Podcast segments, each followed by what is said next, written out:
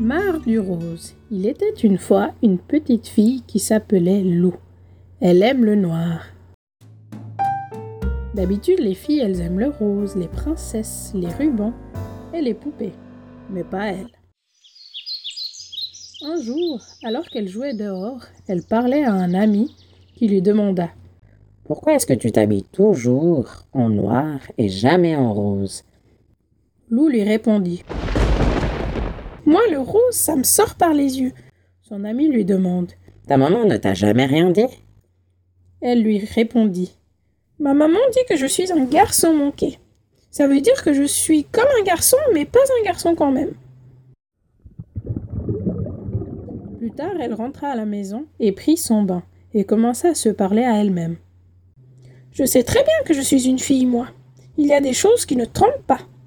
J'ai une zézette, des cheveux longs, des barrettes et des pierres qui brillent. Mais ce que j'aime par-dessus tout, ce sont les dinosaures. J'aime bien aussi les insectes et les grues, mais mon papa dit que ces choses-là, ce sont des choses de garçons.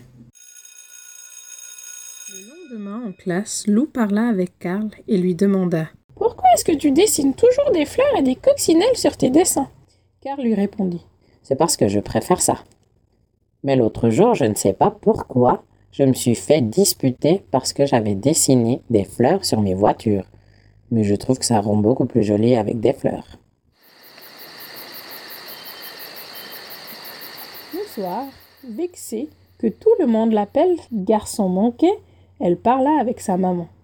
Je ne veux plus qu'on m'appelle garçon raté. Manqué, rectifia sa maman.